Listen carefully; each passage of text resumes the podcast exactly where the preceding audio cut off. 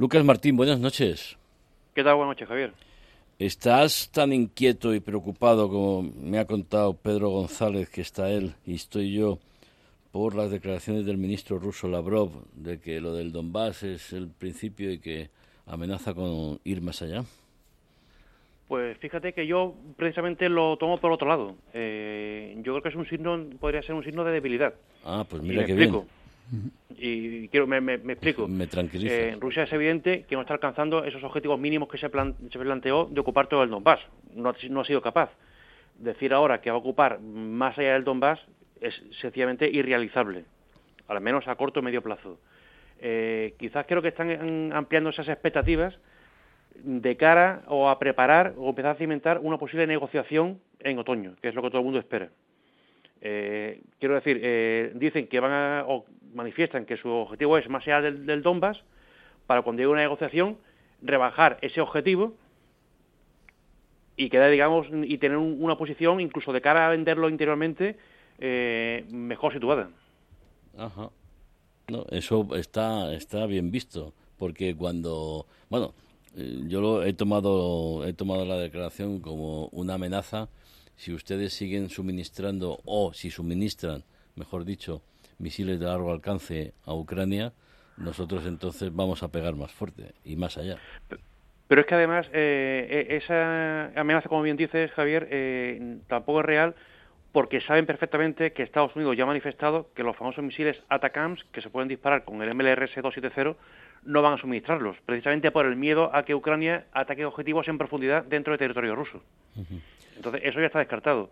Y además también Lavrov ha hecho mención a dos regiones concretas, a Gerson y Zaporilla, eh, que en una de ellas, por lo menos, Gerson es una posición insostenible. Está al oeste del río Dnieper y es muy fácil que quede aislada. De hecho, son, esas son las intenciones que tiene ahora mismo Ucrania. Entonces, eh, como digo, yo me lo tomo por un lado desde un punto de vista, digamos, entre comillas, que positivo, por así decirlo. Te iba a preguntar precisamente por Gerson, ¿qué, qué valoración haces de la situación ahora mismo allí? Bueno, como alguna vez he comentado, eh, Ucrania su opción es una, una contraofensiva en esa zona, la zona de Gerson, principalmente porque es una ciudad que está al oeste del río. Eh, Rusia tiene muy complicado mantenerla, tiene que, que abastecerla con dos puentes, uno de ellos ya lo, ya lo han utilizado y además esa ciudad es la clave o es la llave del agua hacia Crimea. Entonces, estamos en lo mismo. Eh, Ucrania va a intentar, antes de esas posibles negociaciones que se comentan que puede ser en otoño, va a intentar realizar esa ofensiva para tomar una posición de fuerza de cara a esa negociación. Si consiguen recuperar Gerson y el control del agua hacia Crimea, tendrán una carta negociadora muy muy fuerte a la hora de, esa... Sí, Lucas, sí, continuamos, por favor. Dice que, que si consiguen el control del agua tendría una baza negociadora muy importante. Efectivamente, así es. ¿Qué valoración haces del uso de drones iraníes? ¿Qué implicaciones puede tener esto? Bueno, eh, aún no se han usado. Eh, en la semana pasada el secretario de Defensa, perdón, de Seguridad en Estados Unidos eh, dijo que, que, Rusia tiene intención de adquirir drones en Irán.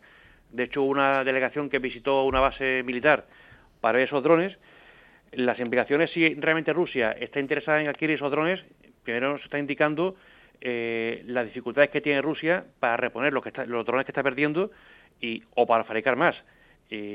aparte que también eh, nos están indicando lo que ya se sabía, que es el pobre desempeño que han demostrado los drones que tiene Rusia en servicio actualmente.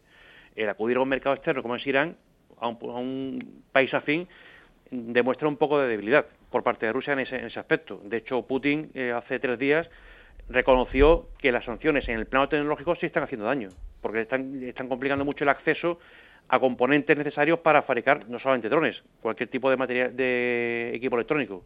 Y además también es interesante ese movimiento porque nos indica que el mercado chino en ese aspecto está cerrado. Vamos a ver que se nos ha cortado otra vez. Decías que el mercado chino tampoco es eh, capaz de poder suministrar ese tipo de... No, no, no es que no sea capaz, sino que si Rusia acude a Irán, eso nos está indicando que China no, está, no está, por la labor de suministrar esos, componentes a, Rusia, bien sean los drones o bien sean los componentes. Eso es otra cosa. Em, Lucas, la Unión Europea actúa con ingenuidad, sobre todo su, la presidenta de la Comisión von der Leyen. ¿Por qué piensas eso? Bueno, a mí me pareció un poco ingenuo el comentario que hizo, creo que fue ayer o antes de ayer, Arella, si no me equivoco, con el tema del gas, en el que decía que, como sorprendida, que Rusia está utilizando el gas como, como un arma de, guerra. Dice, ah, pero no sabía. esa postura, cuando evidentemente en Rusia se, se defiende o está, o está, digamos, luchando en todos los planos que puede y uno de ellos es evidentemente el suministro de gas. Si, si la Unión Europea se sorprende de eso, pues la, el que se sorprende soy yo, ¿no? De, de esa postura. Me parece un poco ingenuo, evidentemente.